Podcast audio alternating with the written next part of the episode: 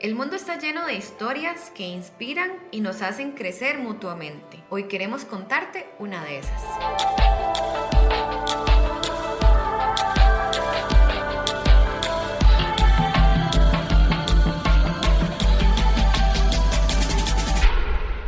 Hola, les saluda Catalina Chávez y estoy muy contenta de compartir con ustedes nuestro segundo podcast de la serie Crecimiento Mutuo.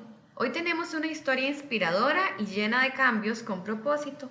Conoceremos un poco de la historia de Miguel Gatica, el fundador de Red No Sugar. Nos hablará de cómo nació su proyecto, de las situaciones que marcaron un antes y un después en su vida, y de cómo era su estilo de vida antes de que naciera este propósito. Además nos contará cuál es su clave para permanecer lograr impactar vidas y generar cambios con propósito. Bienvenido Miguel, es un gusto tenerte por acá con nosotros compartiendo un poco de tu vida y de cómo nació este proyecto. Bueno, muchísimas gracias por tenerme aquí en este espacio y la verdad es que para mí es todo un honor poder compartir mi historia. Bueno Miguel, para comenzar queremos que, que nos cuente un poquito de su vida antes del reto. Bueno, mi vida antes del reto, eh, al inicio, cuando tenía 18 años, era bastante normal. La verdad es que iba a la universidad, eh, tomaba de vez en cuando y fumaba de vez en cuando. Ya después, eh, este vicio del fumado y el, alcohol incrementó. Entonces, básicamente pasaba tomando como 5 días a la semana, me fumaba un paquete de cigarrillos diarios y también comía comida chatarra constantemente.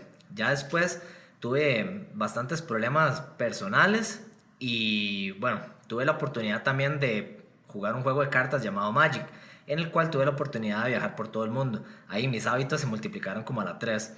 Entonces pasaba constantemente tomando, fumando. Eh, también tuve problemas con apuestas en, en, el casino por un tiempo. Y después, en el 2014 fue como, digamos, cuando todo se multiplicó aún más, que fue cuando falleció mi papá. En ese momento decidí inconscientemente canalizar todo mi dolor en esos vicios. Entonces, bueno, tenía todos los tiquetes de la arriba para irme directo a la tumba también. Tenía obesidad, tenía problemas de alcohol, de tabaquismo, sedentarismo y demás. Y bueno, ya después de eso, eh, con el juego de cartas también tenía los peores hábitos. Entonces, cuando me retiré del juego, decidí empezar a cuidarme un poco. Miguel, gracias por, por abrirte con nosotros y contarnos tu experiencia. Em, nos gustaría saber cuándo y cómo fue el momento exacto en el que te diste cuenta que era momento de hacer un cambio.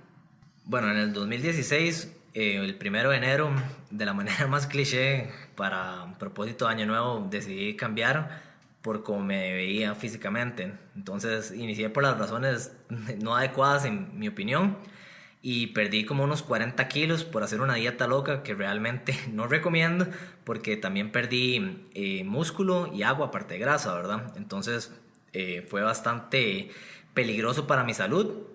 Ya después de eso continuaba tomando de vez en cuando, fumaba y así. Y no fue hasta que se murió mi mejor amigo de toda la vida que decidí cambiar de verdad.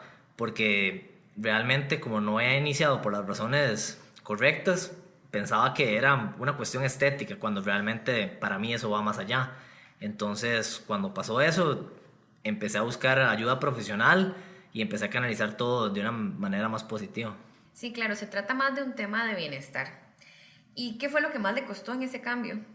Bueno, lo que más me costó fue cambiar mi mentalidad, porque había iniciado por razones estéticas y no por razones de salud. Después, como hay tanto bombardeo de publicidad eh, hacia los productos ultraprocesados, eso eh, al inicio me confundía, entonces también elegía productos que realmente no eran buenos para mi salud, aunque el producto dijera que sí. Miguel, si tuviera que describir en una palabra lo que significó ese cambio en su vida, ¿cuál sería? Yo diría que una palabra que lo define es todo. ¿Todo? ¿Y por qué? Bueno, significa todo porque básicamente esto se convirtió en mi propósito de vida desde cuidarme a mí mismo a inspirar a las demás personas a tener un estilo de vida saludable. ¿Cuándo fue ese momento en el que decidió tirarse al agua, como decimos popularmente, y empezar el reto? Bueno, el momento fue cuando empezaron a preguntarme mis amigos que cómo había hecho y todo esto, pues ya llevaba más de un año, casi dos años, estudiando todos los días sobre temas de nutrición, ejercicio y salud mental. Entonces, en enero del 2018, decidí abrir una página para ayudar a las personas de manera gratuita, incluyendo eh, premios en efectivo de mi bolsillo y básicamente lo que les decía era que no consumieran azúcar añadida por cuatro semanas. ¿Nos podrías contar un poco más sobre el reto y cómo ha ido evolucionando? Bueno, eh, la página, como mencioné, la abrí en, enero del 2018. Eh, puse dinero de mi bolsillo, como he dicho, y ahí fue evolucionando de tal manera que al inicio las personas creían que era algo como, no sé, con intereses de por medio, vendiéndoles cosas y así. Y pues me tomó básicamente un año que las personas realmente me creyeran, aunque la página iba creciendo, siempre salían como detractores. Ya después eh, de las instituciones de salud del país más importantes me contactaron para felicitarme y valorar el trabajo que uno estaba haciendo por la población, ¿verdad? Entonces en enero del 2019, de este año presente, puse un premio de un millón de colones. Entonces se inscribieron más de 10 mil personas y pues después de eso, ahí ya se marcó un antes y un después. Ya después se quitó lo de la parte monetaria porque ya las personas sabían de qué se trataba la página y que yo estaba tan seguro de lo que estaba haciendo que estaba dispuesto a dar dinero de mi, de mi bolsillo para que la gente generara un cambio de vida saludable. Muy interesante el tema de este reto. ¿Y cuál fue la reacción de sus familiares y personas más cercanas? ¿Qué le decían?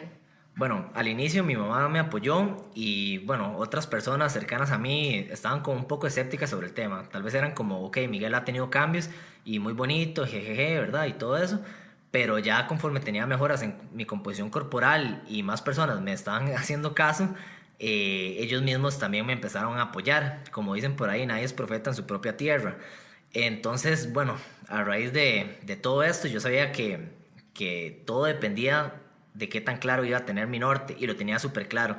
Yo sabía desde el inicio que estoy para grande y así ha sido en los últimos dos años. Bueno, Miguel, ya que conocemos un poco eh, sobre su historia y, y sobre el cambio que inició, me gustaría saber cuál ha sido ese secreto para lograrlo y mantenerse firme. El secreto ha sido tener un propósito de vida y un norte bastante claro, en el cual por haber sufrido todo esto, por las personas que he perdido pues como dirían por ahí, eh, nada me va a desviar, nadie me puede comprar. Yo lo que quiero es vivir para ayudar. Eso de ayudar a los demás es bien importante. ¿Cómo pasó de ser un propósito individual a ser un, un propósito social, ¿verdad? A colaborar con las demás personas. Bueno, pasó de ser em, algo individual a algo social cuando las personas cercanas a mí también empezaron a tener cambios positivos en su salud. Ya después ver como personas en redes sociales me agradecían por haber bajado kilos de grasa, por estar más saludables, que personas que antes tenían problemas de salud bastante severos habían tenido cambios tan positivos, tan positivos que me agradecían. A mí eso realmente me parecía algo como extraño y tal vez no, no lo podía como realmente cuantificar o no era algo tangible porque es un mensaje, ¿verdad? Ya después el movimiento creció tanto, tanto, tanto que las personas em, en la calle me reconocían y me daban las gracias. Y, y, yo igual yo seguía como bastante, bueno, es más, al día de hoy todavía me parece algo como irreal, ¿verdad? Porque este movimiento di cuenta con más de 100 mil personas y ha sido bastante gratificante ver como eh, mes tras mes, cada semana, cada día, no sé, cada minuto uno recibe mensajes de personas agradeciéndole eh, por postear información en redes sociales, ¿verdad? Entonces me parece algo súper valioso el poder mm, usar las redes para construir y no para destruir. Bueno, para finalizar, ¿qué recomendaciones eh, le daría a las personas que en este momento quieren hacer un cambio integral en sus vidas? Que están a una decisión de iniciar el cambio y realmente es más fácil de lo que parece, pero lastimosamente muchos de los medios nos han hecho creer que no es así pues en mis redes sociales yo día a día lo que trato de hacer es demostrarles a ustedes y apoyarlos en este proceso para que vean que sí se puede hacer y que es mucho más fácil y más llevadero de lo que se cree. Bueno, muchas gracias Miguel por compartir con nosotros eh, su historia en este espacio. De verdad que es una historia que inspira inspira a los demás para empezar a hacer cambios por su propio bienestar. Muchísimas gracias por la oportunidad de compartir mi historia. Eh, bueno, les digo que en redes sociales me pueden encontrar en Instagram como Reto No Sugar, Reto No Sugar, como sugar de azúcar en inglés. Y en Facebook también Reto No Sugar Miguel Gatica. Y ahí constantemente estoy subiendo información de manera gratuita. Y pues ahí me pueden contactar cualquier cosa. Y muchísimas gracias de verdad al Grupo Mutual por la oportunidad. Y como decimos, si es crecimiento mutuo, es mejor.